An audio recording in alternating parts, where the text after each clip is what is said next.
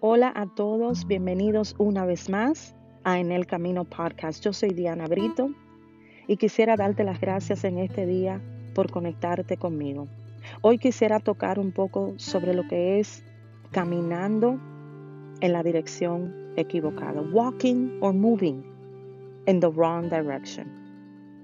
¿Alguna vez te has sentido que te estás moviendo en la dirección equivocada?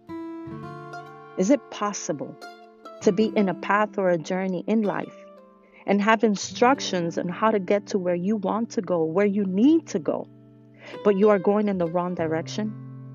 Es posible tener las instrucciones de cómo llegar a un destino final, pero aún así elegir por movernos o moverte en la dirección equivocada.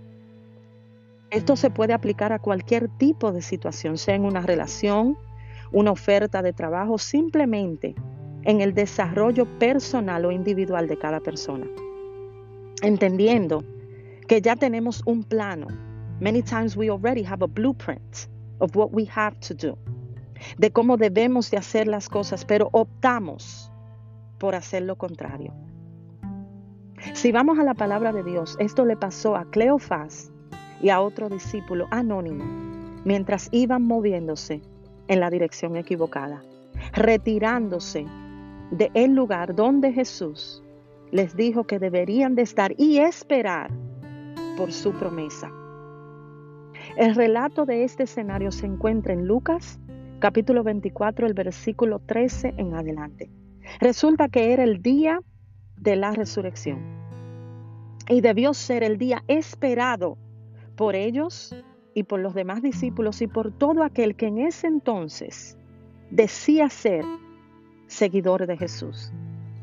Pero en ellos había un tremendo desencanto y desaliento, porque pensaban que Jesús no había resucitado, no lo podían creer y no entendían que sí efectivamente el Mesías había venido para redimir a su pueblo, no como ellos lo esperaban, pero sí como Él se los había prometido. Fue tan grande la tristeza que había en ellos que esto provocó un desvío en el camino. Mientras Cleofás y el otro discípulo caminaban, también hablaban. Y dice la palabra de Dios que también discutían entre sí de lo que había sucedido, o sea, de la muerte y la crucifixión de Jesús se sentían defraudados por Jesús y no podían creer la verdad, escucha esto, de que ya había resucitado, porque estaban mucho más concentrados en cómo se sentían que en la realidad. Nota algo, antes de que Jesús fuese a la cruz, anunció, habló su muerte, pero también pronunció su resurrección. That was part of the blueprint. Y también les dejó un aviso para la promesa que venía antes de él ir al Padre. Entonces, ¿qué sucede? Aquí podemos ver que nuestros sentimientos pueden muchas veces derrotarnos cuando nuestra fe no está bien plantada.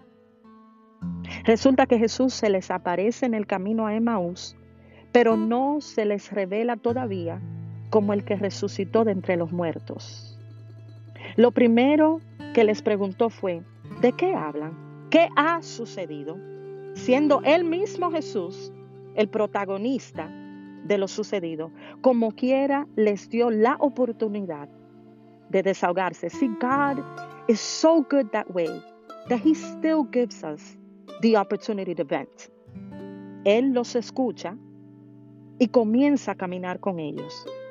Pero ellos no lo podían reconocer. This is key. Aunque lo podían ver. Entonces Jesús los lleva primeramente a entender que en sus corazones había una falta de creencia y de comprensión de su palabra, de lo que ya Él había dicho a través de muchos profetas y a través de su propia palabra. Y él mismo les da un relato de lo que ya había escrito y que había de suceder y el cumplimiento de ella desde el inicio. Los efectos del desaliento que había en ellos hizo o creó una falta de convicción, no creer. Entonces Jesús tuvo que llevarlos al inicio para ir conduciéndolos nuevamente al camino correcto. Resulta que la palabra comenzó entonces a hacer el efecto y el cambio en sus corazones mientras iban caminando. Tanto fue el efecto que invitaron a Jesús a entrar a la casa donde ellos se iban a quedar. Entonces Jesús entra y en un momento de confianza, en un momento de intimidad, donde comenzó a bendecir el pan que iban a comer, finalmente les quita el velo que había en sus ojos y por fin ellos pudieron reconocerlo. Es increíble ver y notar que el no creer nos desvía totalmente de su propósito, de un objetivo o una meta final. Many times we just need to shut down the noise, the voices. Everyone in Jerusalem was talking about what happened. Todo el mundo en Jerusalén estaba hablando de lo que había sucedido y aún ellos, siendo sus discípulos, perdieron el enfoque porque estaban más enfocados en lo que había sucedido antes de la resurrección. Necesitaban un momento a solas con Él para dejar atrás la distracción, sus propios pensamientos y reconocer con quién realmente ellos estaban caminando. Podemos muchas veces participar en el alboroto y el ruido y todo lo externo, todo lo que está sucediendo alrededor nuestro. Y esto va a hacer que perdamos el tiempo.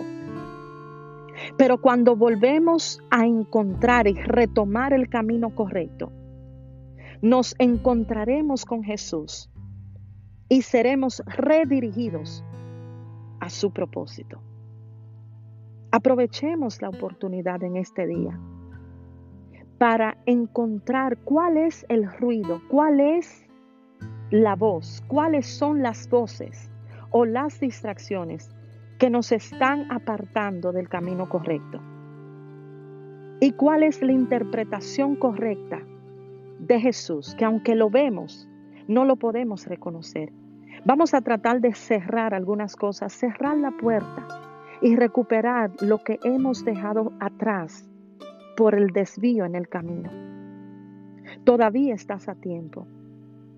Todavía estás a tiempo de volver a retomar el camino correcto para que Jesús pueda mostrarte la luz en el camino.